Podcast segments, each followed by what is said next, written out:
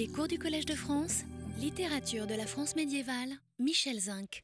Donc, nous avons vu que le gouffre des siècles qui sépare les chansons de geste des événements anciens dont elles gardent un souvenir très vague et très déformé, mais tout de même un souvenir tenace, que cela a fasciné les philologues et les historiens depuis l'origine des études médiévales, et ça nous a conduit à nous demander comment l'histoire est devenue poème, comment la mémoire historique s'est déformée et comment elle a subsisté, comment les poèmes ont pris corps, à qui rapporter ces changements et toujours quel est le nom du poète.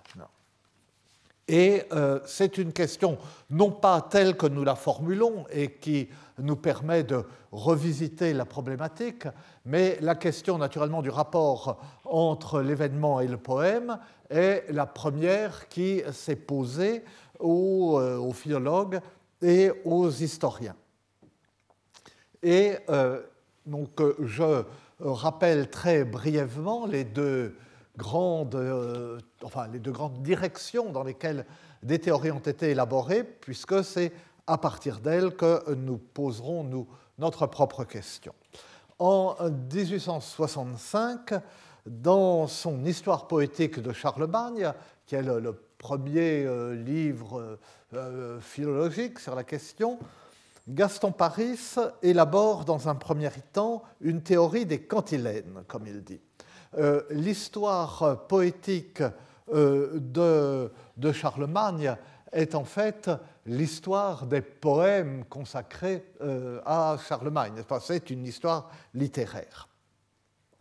Et l'idée de Gaston Paris, c'est que après les grandes invasions, après le, grand brassage de ces invasions, au moment où une identité nouvelle des euh, peuples de l'Europe se fait jour, il y a toujours ce substrat euh, romantique, entre guillemets, derrière euh, cette théorie.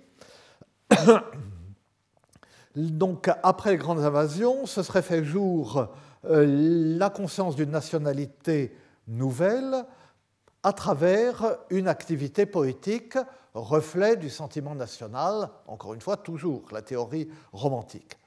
Cette poésie, qui aurait été lyrique par sa forme, une poésie chantée, une poésie formulaire, une poésie à refrain, aurait été épique par ses sujets et se serait attaché à garder la mémoire des grands événements guerriers qui agitaient le monde d'alors et elle se serait traduite par des cantilènes portant sur les événements historiques.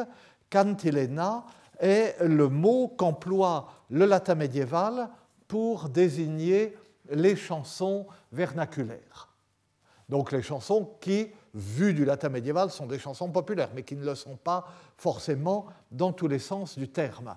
Euh, j'avais parlé la dernière fois de ce témoignage de Guillaume de Malmesbury qui dit qu'à la bataille de Hastings, le jongleur Taillefer a euh, entonné la chanson de Roland pour donner du courage aux combattants, et euh, il dit euh, donc, Rotlandi cantilena incoata, on a alors la, chanson de Roland ayant été entonnée, et c'est la cantilena Rotlandi.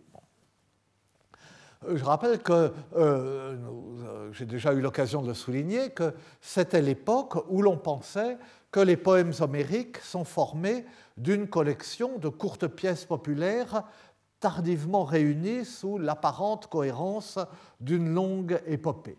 Eh bien, de la même façon, et sur ce modèle, Gaston Paris imaginait que des cantilènes brèves avaient fini par être cousues entre elles pour donner naissance aux chansons de geste, ce qui expliquait euh, à ses yeux justement le relatif décousu euh, des chansons de geste, euh, des successions d'épisodes apparemment pas toujours bien reliés entre eux, quelquefois la, la, brièveté du récit qui court la poste pour raconter mille choses. Nous en verrons des exemples. Donc, fin en 1865. Mais dès 1884, le grand philologue italien Pio Raena, R-A-J-N-A, Pio comme tous les papis et. Pio Raena a fait observer d'une part que les chansons de geste elles-mêmes telles que nous les connaissons n'ont rien de populaire, puisqu'elles euh, exaltent euh, l'aristocratie guerrière, et d'autre part, que nous ne connaissons en fait pas une seule cantilène, et qu'il n'en a très probablement jamais existé. En revanche, ce qui existe à coup sûr dès l'époque carolingienne, c'est l'épopée germanique nous n'avons qu'une preuve de l'existence des cantilènes, et pour qu'il y ait eu des euh, cantilènes romanes à la fin de l'été 778, au retour, de, pour ceux qui revenaient de la bataille de Roncevaux, hein, il aurait fallu que les langues romanes existassent vraiment euh, en 778. Or, c'est le moment où, euh, de, la transition entre le latin parlé et une langue qu'on peut considérer comme nouvelle, mais rien ne dit qu'il euh, y avait des compositions euh, qui circulaient comme ça dans une langue qui était perçue comme quelque chose de différent du latin. En revanche, dès l'époque carolingienne, existe euh, l'épopée germanique.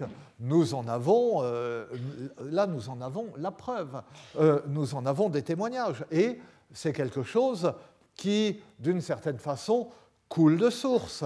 Si cette littérature épique est née dans le monde carolingien au moment de l'événement, c'est-à-dire à peu près à l'époque de Charlemagne, eh bien, euh, Charlemagne, enfin bon, euh, c'est ce qu'on dissimule euh, en France, mais Charlemagne était de langue germanique.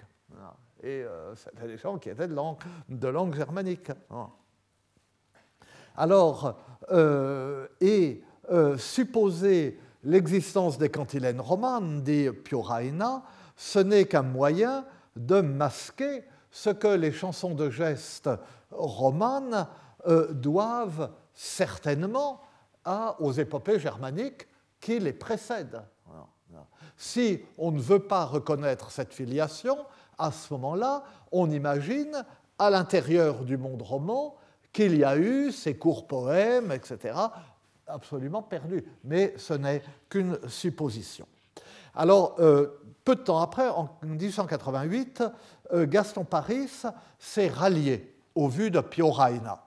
Il a gardé ses idées générales euh, sur les chansons de gestes, mais il a dit en effet, euh, il y a d'abord l'épopée germanique. Le, euh, tous, les, tous, les, savants dans nos disciplines ne sont pas capables de ce genre de, retournement, ou de, reconnaître l'apport d'un collègue qui modifie profondément ce qu'on a dit soi-même. Et Gaston Paris euh, était, euh, euh, non seulement c'était un grand savant, mais c'était un homme sympathique et c'était un homme élégant. Je ferme la parenthèse. Et ben non, plus je vais et plus je le connais, plus j'ai de sympathie pour Gaston Paris. Mais pendant euh, longtemps encore, euh, à cette époque de, rivalité et de conflit franco-allemand, hein, le débat est euh, resté marqué par des arrière-pensées politiques. Hein. Si on considère qu'il y a eu une activité poétique dès l'événement, que la mémoire de l'événement s'est conservée tout de suite à travers des poèmes. Si on considère qu'il y a une activité poétique contemporaine de l'événement, euh, à ce moment-là, euh, c'est faire remonter les chansons de geste à l'époque carolingienne et c'est nécessairement le reconnaître une origine germanique. Si on y voit une création du XIe siècle et si on imagine que euh, entre l'événement et les chansons de geste, il y a eu un silence poétique, et que pour des raisons qui restent à expliquer, il y a eu, enfin, non pas une résurgence, une création poétique gardant peut-être la mémoire des événements, mais une mémoire fondée sur autre chose que des poèmes, une création poétique de toutes pièces au XIe siècle, à ce moment-là, c'était en faire un genre, on faisait des chansons de gestes, un genre purement français. Purement français, purement roman. Mais effectivement français, puisque les premiers témoignages sont en langue d'Oïl, et puisque euh, la chanson de geste est un genre qui s'est surtout développé en langue d'Oïl, les efforts pour lui donner, comme la poésie lyrique des origines de Languedoc, sont euh, tout de même un peu euh, tirés par les cheveux. Alors, cette seconde attitude, cette seconde position, qui consiste à dire il n'y a eu aucune activité poétique avant la fin du XIe siècle donc les chansons de geste sont françaises, c'est l'attitude de euh, Joseph Bédier, donc le, disciple à la fois fidèle et infidèle de Gaston Paris, hein, qui publie les quatre volumes de ses légendes épiques entre 1908 et 1913. Quatre volumes, donc c'était après la mort de Gaston Paris, mort en 1903.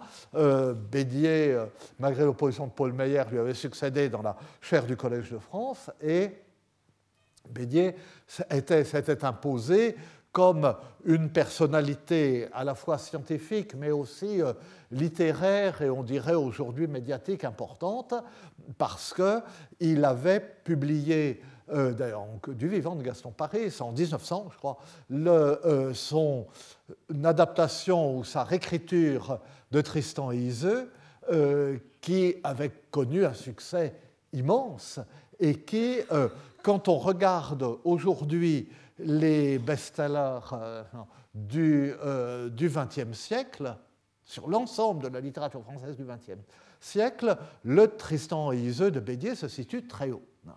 Donc, euh, c'était quelqu'un qui avait euh, une très grande autorité. Et donc, il publie euh, ces quatre volumes des légendes épiques, et pour lui, le poète est premier. Alors, il ne se cachait pas d'avoir des, des, des, préjugés, enfin, qui devenaient ensuite, selon lui, qui étaient ensuite étayés par la démonstration scientifique, mais des préjugés hmm, sinon politique, du moins patriotique, puisqu'il euh, disait, euh, euh, si je devais reconnaître que les chansons de geste remontent à l'époque carolingienne, j'aurais l'impression de livrer la chanson de Roland aux Allemands. Ah, il disait ça au moment de la guerre de 14. Et, d'ailleurs, enfin, parenthèse, ça c'est pas le meilleur côté de, de pendant la guerre, alors, on dirait Gaston Paris avait fait remplaçant une année son père, euh, Paulin Paris, qui était son prédécesseur au Collège de France. Mais euh, à l'époque, il n'y avait pas d'âge de retraite, donc euh, à l'époque, bon, les professeurs étaient fatigués et se faisaient remplacer. Et Paulin se faisait remplacer par son fils Gaston, c'était commode. Et Gaston avait remplacé Paulin en particulier pendant la guerre 70 et pendant, en, en 1871. Et il a fait prononcer une leçon inaugurale sur la chanson de Roland dans Paris assiégé. C'est une, leçon inaugurale qui a une certaine allure. Euh, mais le, et enfin non pas, mais alors euh, Bédier pendant la guerre de 14 a écrit une brochure qui n'est peut-être pas ce qu'il a fait de mieux sur les atrocités allemandes. Vous savez, il y avait euh, toutes sortes euh, de récits euh, plus ou moins véridiques qui couraient sur les atrocités allemandes et qui jetaient de lui sur le, feu, en fait. Alors, Bélier a écrit une brochure là-dessus et Barès lui a dit Vous serez des 40. Et, effectivement, après, tout de suite après la guerre de 14, il a été élu à l'Académie française. Enfin bref. Donc, euh, euh, pour toutes ces raisons, Bédier euh, tenait à sa théorie et pour lui, le poète est premier. Les chansons de geste sont fondées sur des thèmes poétiques plutôt que sur des souvenirs historiques et loin d'être le produit d'une création continue et le fruit d'une tradition, elles sont créées de toutes pièces par des poètes qui sont parfaitement conscients de leur art. vous voyez que c'est, euh, euh, je lui fais tort en insistant trop euh, sur les, préjugés patriotiques, parce qu'il y a aussi, et peut-être d'abord, une idée et une sorte de haute idée de la poésie pour d'un quelqu'un qui, a eu, euh, euh, qui a eu 20 ans dans les années 1880, donc euh, quelqu'un qui, qui, qui a été probablement dans sa jeunesse nourri de poésie romantique, qui est de la génération post-baudelairienne, qui euh, vit dans le, monde du, symbolisme, qui s'intéresse, qui, euh, a véritablement euh, un, goût littéraire, quelqu'un qui a par son, éducation et ses goûts, est un homme du sacre du poète, comme dirait Bénichou, donc qui se fait une idée très haute de la fonction poétique et du rôle du poète.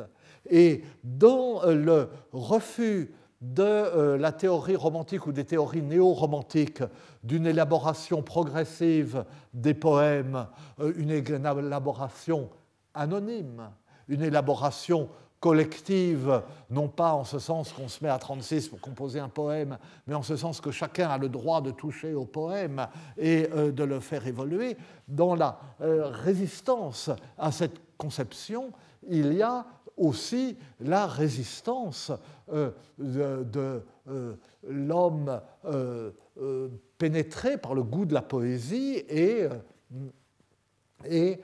persuadé que c'est le génie du poète qui fait le poème. Mais l'aspect, donc il avait besoin d'un seul poète pour chaque poème. Et il avait besoin euh, de pouvoir, euh, sinon mettre un nom, dire quel est le nom euh, du poète, du moins de pouvoir se dire, derrière ce poème, je reconnais une personnalité, la patte d'un poète, d'un créateur qui ne ressemble pas aux autres qui, et qui a quelque chose de particulier. L'aspect le plus original de sa théorie euh, est cependant euh, ailleurs. Enfin, non, peut-être est-ce là l'aspect le plus original. Mais enfin, il y a un autre aspect qui est peut-être qui veut étayer scientifiquement la théorie et euh, qui a le plus marqué. Et cet aspect apparaît dès les premiers mots de son ouvrage. Bédier est un homme d'un grand talent littéraire et c'était un styliste. Et le, ces idées n'étaient peut-être pas toujours justes, mais elles étaient portées et elles étaient convaincantes par le fait que c'était un, écrivain. Et le, donc la première phrase de ces quatre volumes euh, des légendes épiques, c'est Au commencement était la route jalonnée de sanctuaires. Avant la chanson de geste, la légende, légende locale, légende d'église. Et euh, euh, tout, le livre est là. L'idée est que sur les routes euh, des pèlerinages, pèlerinage de Saint-Jacques de Compostelle, pèlerinage de Rome, les sanctuaires et les monastères exposaient les reliques de héros et de martyrs, des saints locaux, en somme, pour attirer les pèlerins. Les pèlerins faisaient euh, bon, leur pèlerinage pour euh, gagner leur salut, mais ils avaient le sentiment qu'ils augmentaient leurs chances si, en marge du pèlerinage principal, en route, ils allaient faire une petite prière ici ou là, euh, là où il y avait quelqu'un d'influent. Et en même temps, il y avait la, curiosité du voyage et le goût d'entendre des histoires, d'apprendre des choses en route rattachées aux endroits qu'ils traversaient. Et euh, d'ailleurs, euh, dit Bédier, la chanson de Roland atteste, dans la laisse 267, que on pouvait voir l'olifant de Roland à Saint-Seurin de Bordeaux. Il y en a aussi à Toulouse. Enfin bon. Et, mais enfin, la chanson de Roland, c'est celui de Bordeaux, puisque la chanson de Roland ne parle que celui de Bordeaux, à Saint-Seurin, et qu'on pouvait voir son tombeau à Blaye.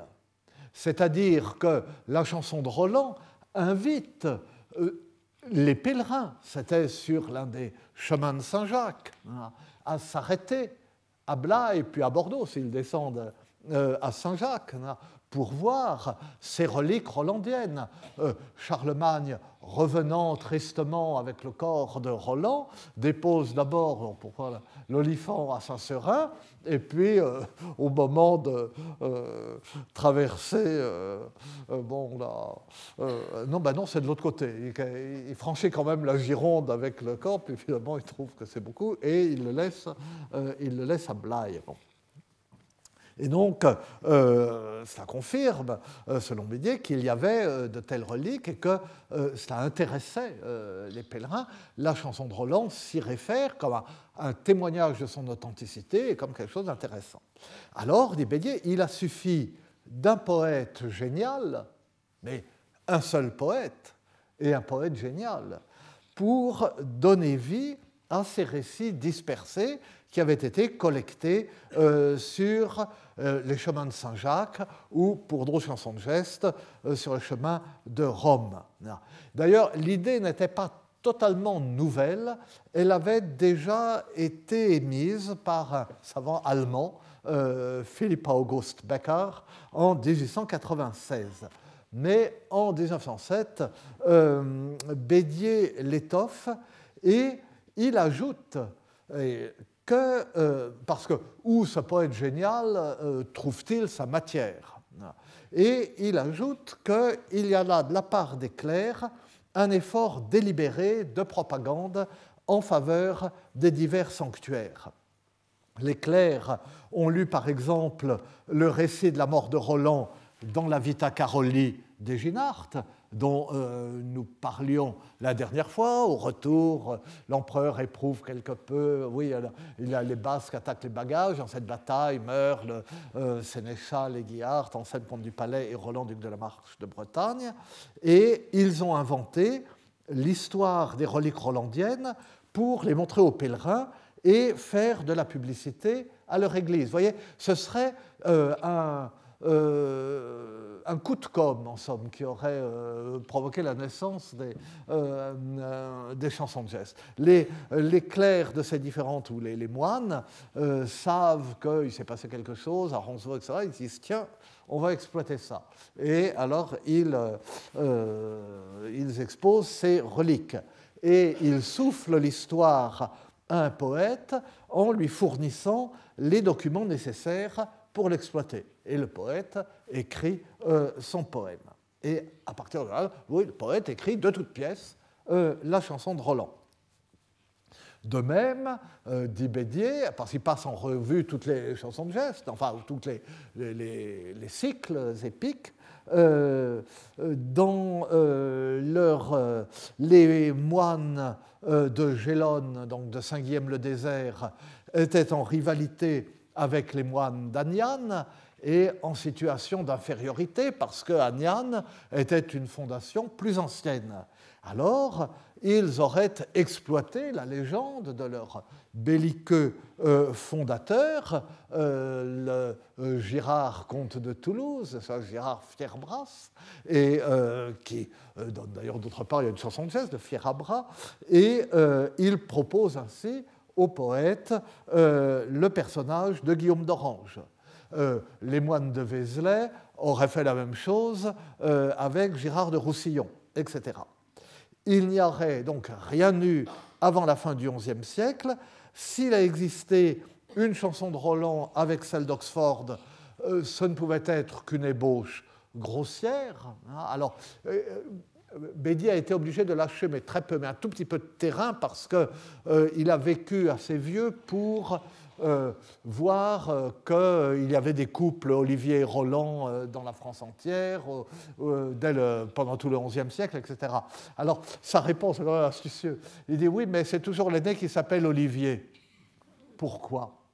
Eh bien, dit-il, parce que bon, il y a peut-être une histoire, etc. Et naturellement, comme Roland finalement a tort de refuser de sonner du corps au début et d'accepter à la fin, euh, c'est Olivier qui a raison. Donc, dans le premier poème, le héros était Olivier et Roland le second et un peu le repoussoir. Mais il y a eu un poète génial qui s'est dit, voilà, euh, un héros parfait, ce n'est pas intéressant. et la perfection de Roland, c'est dans ce sens sacrificiel, suicidaire en quelque sorte. Non, euh, je ne sonnerai pas, et puis au dernier moment, euh, je sonne, alors que je sais que, nous allons tous mourir quand même, etc. Et alors, il a trouvé ça, et il a écrit la chanson de Roland, ce qui est magnifique, mais peut-être anachronique. Donc, euh, pour lui, le Roland d'Oxford est une création entièrement personnelle, écrite d'un bout à l'autre par Turol, donc un signataire énigmatique, je vais revenir dans un instant, trois siècles après l'événement de Roncevaux et sans intermédiaire poétique entre-temps. Et de la même façon, toutes les autres chansons de geste seraient nées de légendes d'église, euh, euh, comme il le dit.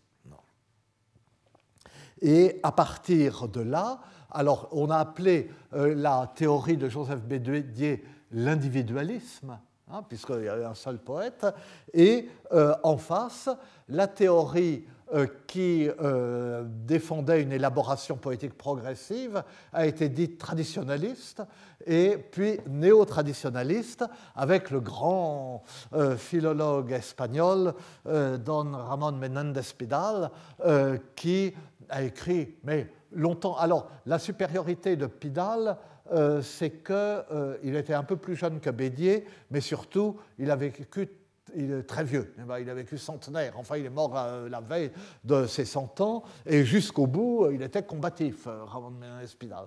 Et euh, donc il a écrit, alors que Bédier était mort depuis longtemps, Bédier est mort en 38, je crois, la, chanson de Roland et la tradition épique des Francs, qui a été, livre traduit en français, qui est une réponse à Bédier très articulée, avec l'avantage d'avoir des éléments que Bédier euh, ne connaissait pas. Mais en France, en tout cas, ça n'a pas suffi à abattre euh, Bédier, du moins, euh, du moins tout de suite. Alors, naturellement, Pidal exploite les, donc, les couples Olivier-Roland, il exploite la nota emilianense, ce, ce, texte dont j'avais parlé, qui, plusieurs décennies avant la chanson de Roland, pratiquement raconte l'histoire et cite euh, les héros épiques et les héros, les noms des héros de chansons de geste. Euh, il, exploite des, euh, témoignages iconographiques, la, croix de Roland au, port de Cise, enfin toutes sortes de témoignages. Et alors il y a un, débat qui a eu une grande importance, c'est que pour je vous ai dit que euh, le Roland d'Oxford est la version conservée la plus ancienne, mais qu'il y a d'autres versions qui sont à la fois semblables et différentes, plus longues, celle de euh, Venise 4, celle de Venise 7 et Châteauroux, celle du manuscrit de Lyon, celle du manuscrit de Paris. Et le, euh, Bédier a besoin de ce qu'il appelle la précédence d'Oxford. Un poète génial, considère que c'est Tourold, qui écrit la chanson de Roland, puis ensuite il y a des abattardissements.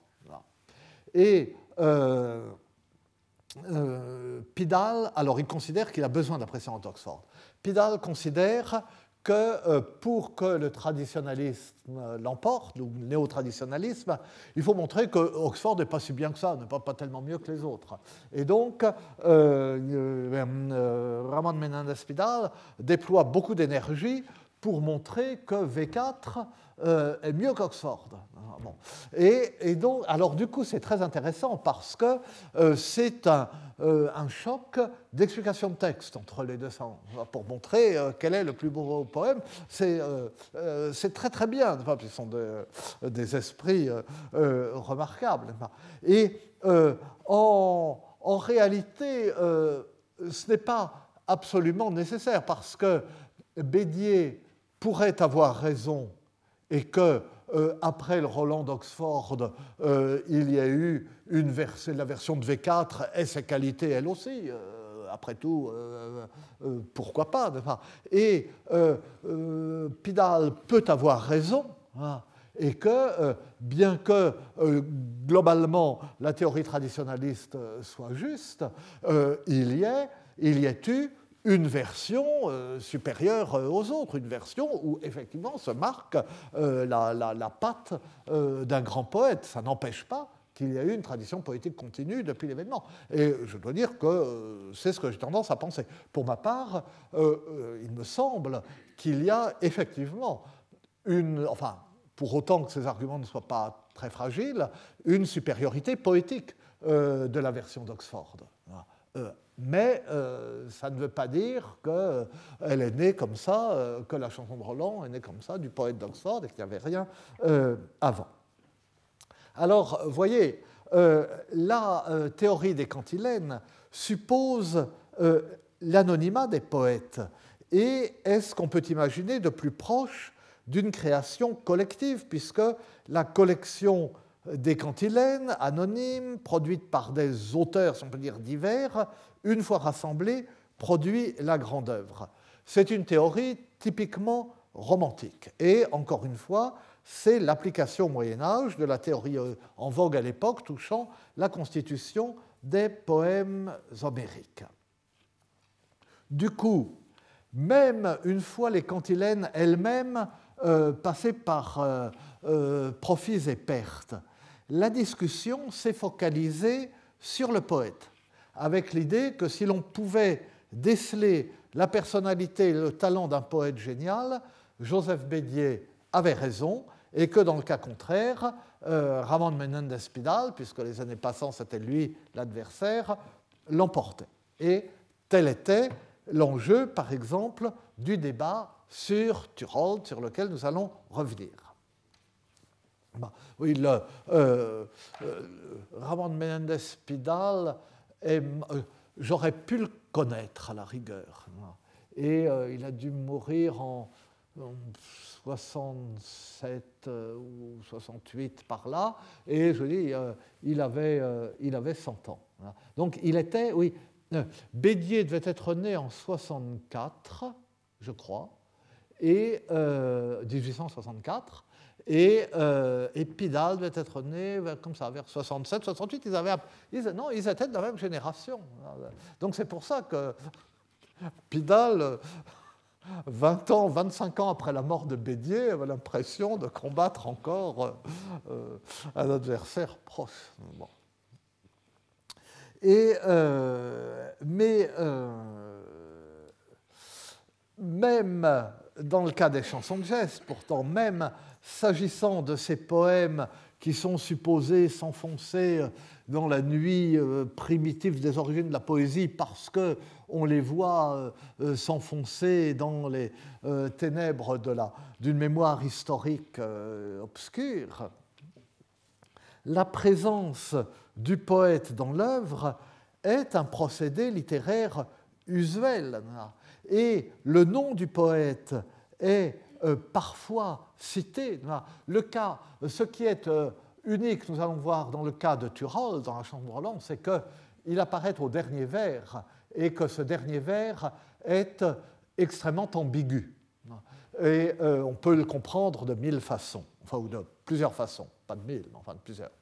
Et tandis que ailleurs, dans les autres cas que nous allons voir, le, nom, le poète donne son nom, ou un nom du poète, ou un nom lié au poème, à sa composition, à sa diffusion, est cité, mais au début du poème et dans un euh, contexte euh, traditionnel du début des chansons de geste, écouter une bonne chanson, etc. Les autres ne la savent pas, euh, moi je sais bien, etc. Et ce que je vais essayer de faire c'est d'abord présenter, euh, bon, ça c'est un état de la question, ça, rien d'original, le cas, euh, le point sur euh, Turold, et ensuite montrer que des cas qui attirent moins l'attention parce qu'ils paraissent beaucoup plus banals ou qu'ils paraissent peut-être à tort ne pas poser de problème, peuvent éclairer, en fait, comme rétrospectivement, c'est un peu plus récent, le cas de Turold. C'est pourquoi nous verrons le cas de Jean Baudel et euh, surtout, enfin, euh, parce que euh, là, il n'y a pas de mystère, mais on voit comment procède un poète dans divers genres poétiques au regard de son propre nom, et puis le cas de euh, ce euh, trouvère ou jongleur dont on ne sait rien d'autre que le nom, mais euh, auquel se réfèrent plusieurs chansons de gestes, et qui est Bertrand de Bar-sur-Aube. Et donc, c'est ce que nous allons faire, et je commence par le, le point sur Turold, ou Turoldus, ou Probablement, parce qu'on le trouve dans un euh, texte anglo-normand. Le, Roland d'Oxford est euh, un poème euh, en dialecte anglo-normand, donc le U est un OU.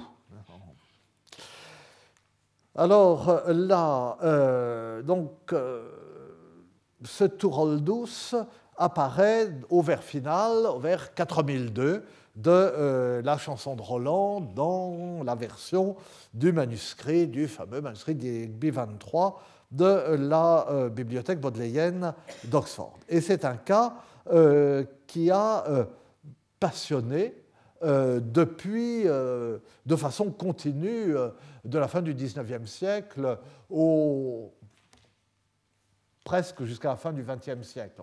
mettons jusqu'au au milieu du XXe siècle, Hmm, l'attention est très très vive là-dessus. Et, euh, et, alors, l'évidence, c'était que euh, pour comprendre euh, qui est ce Tourold et quelle relation il entretient avec la chanson, il faut comprendre le vers dans lequel son nom apparaît. Or, ce n'est pas absolument simple. Ce vers est le dernier de la dernière lettre. C'est vraiment le dernier vers. Charlemagne est couché dans son lit après tant d'aventures et tant de souffrances, la mort de Roland et des douze pères, euh, le procès de Ganelon, sa difficile, son impossible condamnation, le euh, duel judiciaire euh, difficile qui finalement l'a vu mettre à mort. Et donc tout ça c'est fini, Charlemagne est enfin au lit, et il reçoit la vision de l'ange Gabriel qui lui ordonne de repartir à la rescousse du roi Vivien euh, et des chrétiens assiégés dans la ville d'Inf par les païens. Et alors euh, l'empereur s'écrie euh, que ma vie est douloureuse, il pleure, il tire sa barbe blanche, et c'est tout, c'est fini. À ce moment-là vient le dernier vers. Alors le, le Roland d'Oxford commence in medias res, contrairement à toutes les autres chansons de geste, qui commencent, comme je l'ai dit, par euh, Écoutez, Seigneur, faites silence, que Dieu vous bénisse, euh, je vous, euh, allez entendre une belle chanson, elle n'est pas de folie, etc. Les vilains jongleurs ne la savent pas, mais moi, je le sais parce que j'ai trouvé écrit dans telle église, parce que je l'ai entendu chanter à tel endroit, etc. C'était au début de l'été, et, etc. La chanson de Roland commence, vous le savez, par euh, Charles le roi, notre grand empereur, a été sept ans en Espagne, jusqu'en la mer, il a conquis la terre hautaine, il y a de cités qui résistent, qui lui résistent, sauf Saragosse qui est sur une montagne, le roi Marcel la tient, qui n'aime pas Dieu, euh, qui adore Mahomet et qui respecte Apollin, etc. Et, euh, donc, un début de médias sans qu'on sache si c'est un effet poétique, style balade allemande, style chanson populaire. Pour nous, cela agit comme cela, n'est-ce pas? Euh, euh, Après tout, euh, cette version-là est peut-être tronquée. Il y avait peut-être une première strophe qui a disparu, nous n'en savons rien. Et de même, à la fin, ça se termine vraiment en queue de poisson. Si ça se terminait sur, simplement sur la mort de Ganelon, bon, c'est fini. Mais là, Charlemagne est appelé à de nouvelles aventures et à ce moment-là, euh, ça s'arrête. Alors pour nous aussi, c'est un effet poétique merveilleux. Pour Charlemagne, c'était jamais fini. Et puis, c'est le à suivre des romans feuilletons. Et puis, enfin, il y a toutes sortes de, raisons de trouver ça épatant, mais on n'en sait rien. Et donc, voilà, cette dernière laisse, attendez, il faut que je reparcours euh, voilà. Euh, donc, les se couchent en sa chambre Voltis. Saint Gabriel de Pardieu lui vient dire car le saumon les hôtes de ton père. Enfin bon, c'est l'édition et la traduction dans la euh, collection lettres gothiques de Jan Short, euh, est excellent. Le roi se couche dans sa chambre voûtée. Saint Gabriel de Pardieu vient lui dire Charles, rassemble les armées de ton empire, de vive force tu iras dans la cité de Byre et secourras le roi Vivien à Inf, car les païens ont assiégé la cité, et les chrétiens te réclament et t'appellent. L'empereur aurait voulu ne pas y aller. Dieu, dit le roi, comme dure est ma vie. Il pleure des yeux, il tire sa barbe blanche. Et si falte la geste que Turoldus décline. Ici, alors, il traduit Fini l'histoire que Turold fait connaître, mais pratiquement chaque mot peut avoir un autre sens. Euh, c'est assez euh, difficile. Euh, vous remarquez aussi que bon, toute la euh, laisse, bon, c'est une laisse assonancée, que les deux derniers vers sont assonancés. il y a un consonantisme en R, en N, ce ne sont pas des rimes, mais que cependant, la proximité phonétique des deux derniers vers est plus proche euh, que euh, celle des vers précédents. Le dernier vers n'est pas rajouté. D'ailleurs, je n'avais pas pris garde quand, euh, il l'avait publié dans, ma collection. Jan Short a séparé le dernier vers, a laissé un espace.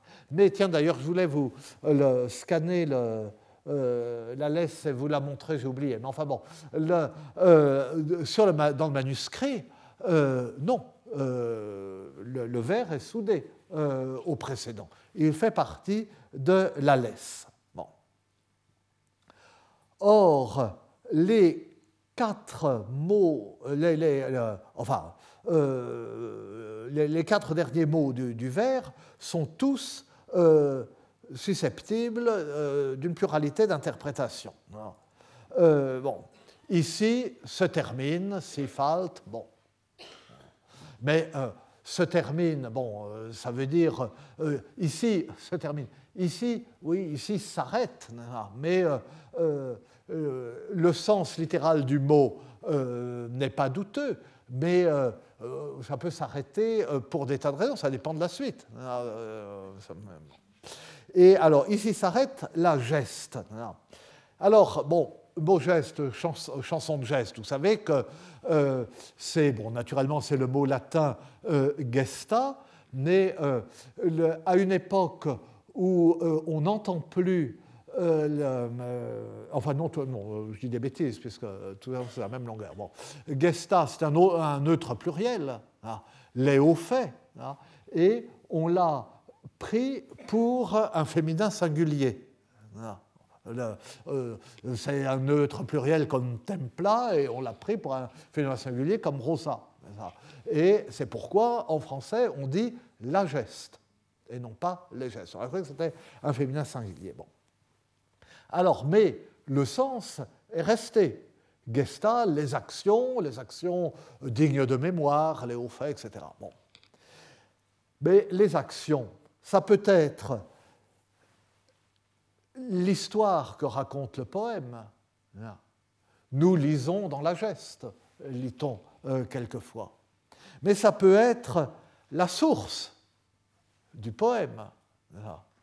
Ça peut être, d'abord, ça peut être les actions eux-mêmes que le, poète, le poème raconte. Cela peut être le récit, mais qui n'est pas le poème, euh, qui, est la source du poète. Ça peut être un autre poème euh, dont euh, le poème qu'on lit s'inspire. Ça peut être, enfin, le, le poème lui-même. Donc, cela peut vouloir dire, ici s'arrête la source, soit le récit historique, soit le poème source. Et donc, euh, je ne peux pas en raconter plus parce que, mais pour une raison accidentelle, pour n'importe quelle raison, euh, ça s'arrête là. Hein. Mais ça peut vouloir dire, si euh, c'est une déclaration d'autorité de l'auteur, ici s'arrête mon poème. Voilà. Et ce qui est à ce moment-là une sorte de renforcement, ce qui a euh, poétiquement une toute autre valeur. Euh, le roi danse à la fin de cette triste histoire. Le dernier vers qui raconte l'histoire montre euh, le roi pleurer des yeux et tirer sa barbe blanche.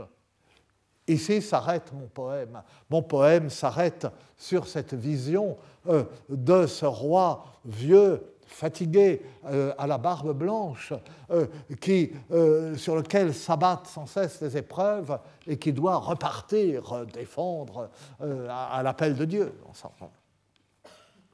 Et, et puis, donc, soit l'auteur qui revendique cette fin en queue de poisson, si je puis dire, soit le scribe qui constate euh, le texte qu'il a sous les yeux euh, ne va pas plus loin, ben, il dit bah, je suis obligé de m'arrêter parce que euh, ça ne va pas plus loin. Et alors, l'incertitude sur le rôle de Touroldus, auteur ou scribe, tient à l'incertitude sur le sens de décliner, qui est un verbe rare. Et alors là, euh, l'emploi est apparemment transitif. Ah. Ici, décline la geste, euh, ici finit la geste que Touroldus euh, décline. Ah, il décline la geste.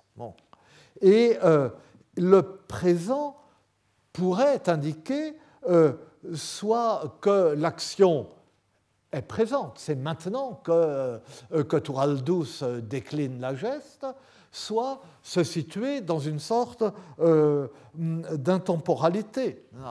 Donc on est renvoyé, selon l'explication, à différents types de, de compositions, de rapports à l'écrit, de rapports au poème. Mais euh, euh, d'autre part, généralement, enfin, cet emploi transitif de décliner euh, n'est pas, ce n'est pas un verbe fréquent et l'emploi transitif n'est pas, est encore moins fréquent. Généralement, c'est un verbe intransitif.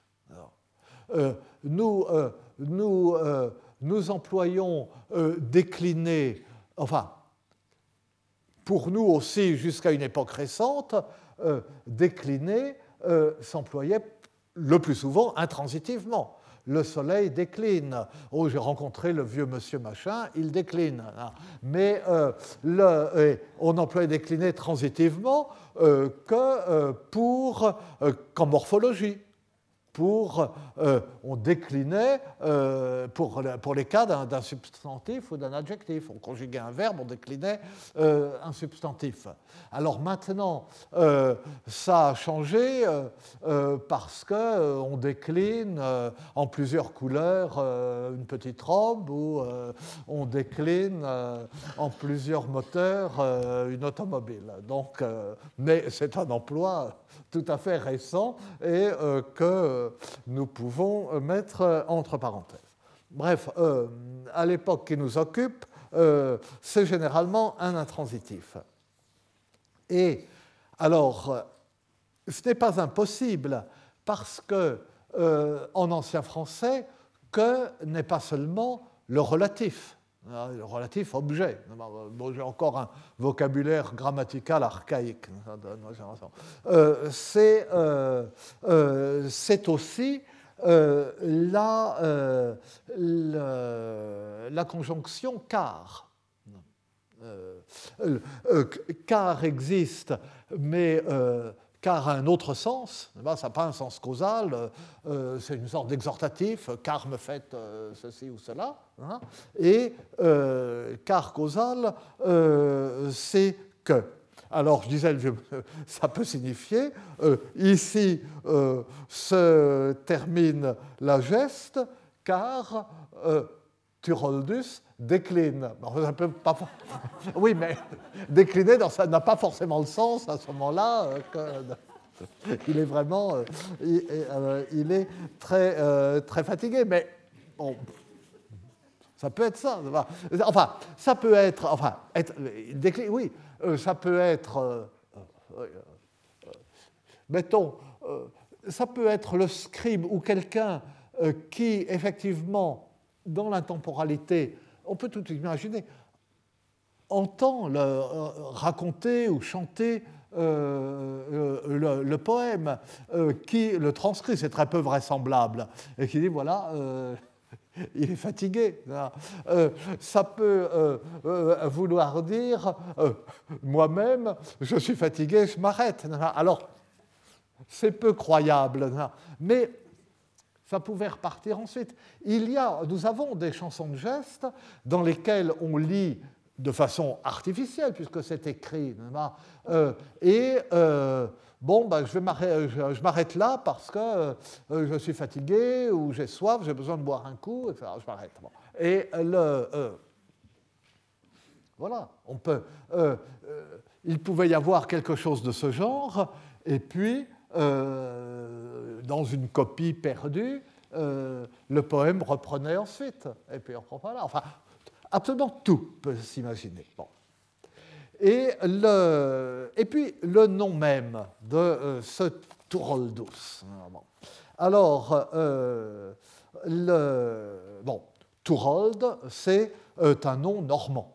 Ça, ça ne fait pas de doute. Et d'ailleurs, on connaît des, des euh, en Normandie euh, à cette époque-là. Enfin, euh, normand au sens scandinave, la, Normandie, l'arrivée, l'installation de Rollon est encore relativement récente, et bon, l'aristocratie de la région de Normandie est une aristocratie d'origine euh, normande viking. Enfin, on s'y perd comme dans euh, Astérix et les Normands, où euh, les Normands sont à la fois des vikings et puis des Normands, peut-être bien peut-être ben peut-être ben non, ils mélangent les deux caractères. Et putain, un peu ça, probablement, de ça. Enfin bref. Donc, Tourold est un nom normand. Reste à expliquer, euh, comme tous ces noms, Burgterult, etc., euh, tous ces noms, pour nous typiquement romans, euh, normands avec des noms scandinaves. Alors, mais dans ce poème français, il apparaît avec une désinence latine. C'est la geste que Turoldus décline.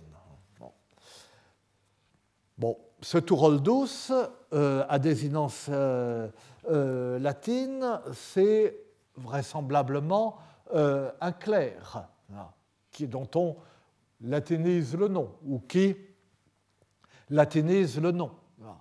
Mais après tout, euh, n'importe quelle personne dont le nom apparaissait dans un acte juridique, dans une charte, n'importe où, voyait son nom généralement latinisé.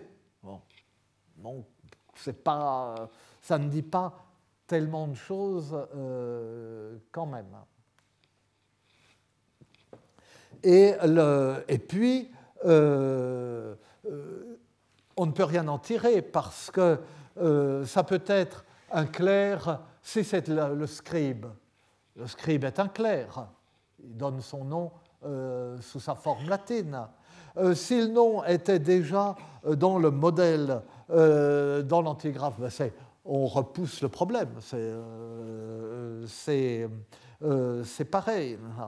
on ne peut pas savoir si c'est le nom de l'auteur, si, si le nom de l'auteur qui apparaît là, si c'est le nom de l'auteur qui apparaît dans l'antigraphe, si c'est le nom du scribe, dans un cas ou dans l'autre.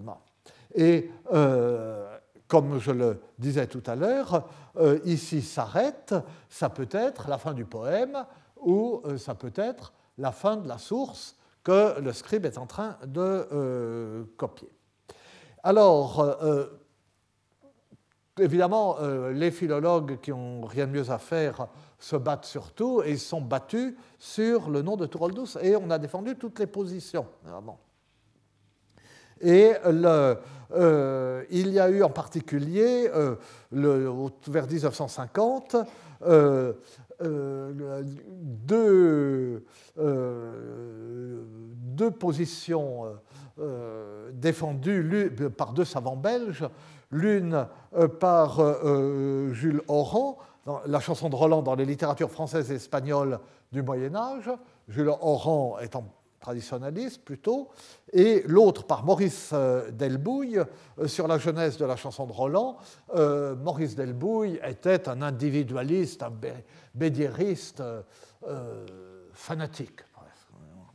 Et, et, et, alors, ils ont les deux, enfin, leurs deux ouvrages sont intéressants parce que tous les deux font un état de la question. Et pour, euh, euh, pour Oran, le dernier vers est bien euh, une signature d'auteur, mais cet auteur ne serait pas le poète original, mais celui qui aurait décliné son œuvre d'une autre, qui se serait écarté de l'œuvre originale euh, sans, la, euh, sans dit-il, euh, jamais la perdre de vue, sans en transformer le fondement et les contours, celui qui aurait soumis son modèle à certaines variations sans jamais la défigurer, le défigurer ou le détruire. Touroldou serait un remanieur, ce qui va avec la thèse traditionnaliste. Et pour Delbouille, euh, qui répond d'ailleurs à, Oran, ne peut être euh, que euh, la signature de l'auteur euh, du poème. Et Delbouille tient Mordicus à cela. Bon, je vais m'arrêter pour laisser la parole à mon illustre hôte d'aujourd'hui, M. Vasco Grassa Maura, mais euh, euh, j'ai encore deux mots à dire. je peux pas les, une fois, j'étais tombé sur mes pieds à la fin de l'heure, mais ça n'arrive pas tout coup, sur Toraldos, mais enfin, ce sera rapide. Et après quoi, nous verrons Jean Baudel et Bertrand de Bar-sur-Aube. Je vous remercie. Retrouvez tous les contenus du Collège de France sur www.colège-2-france.fr.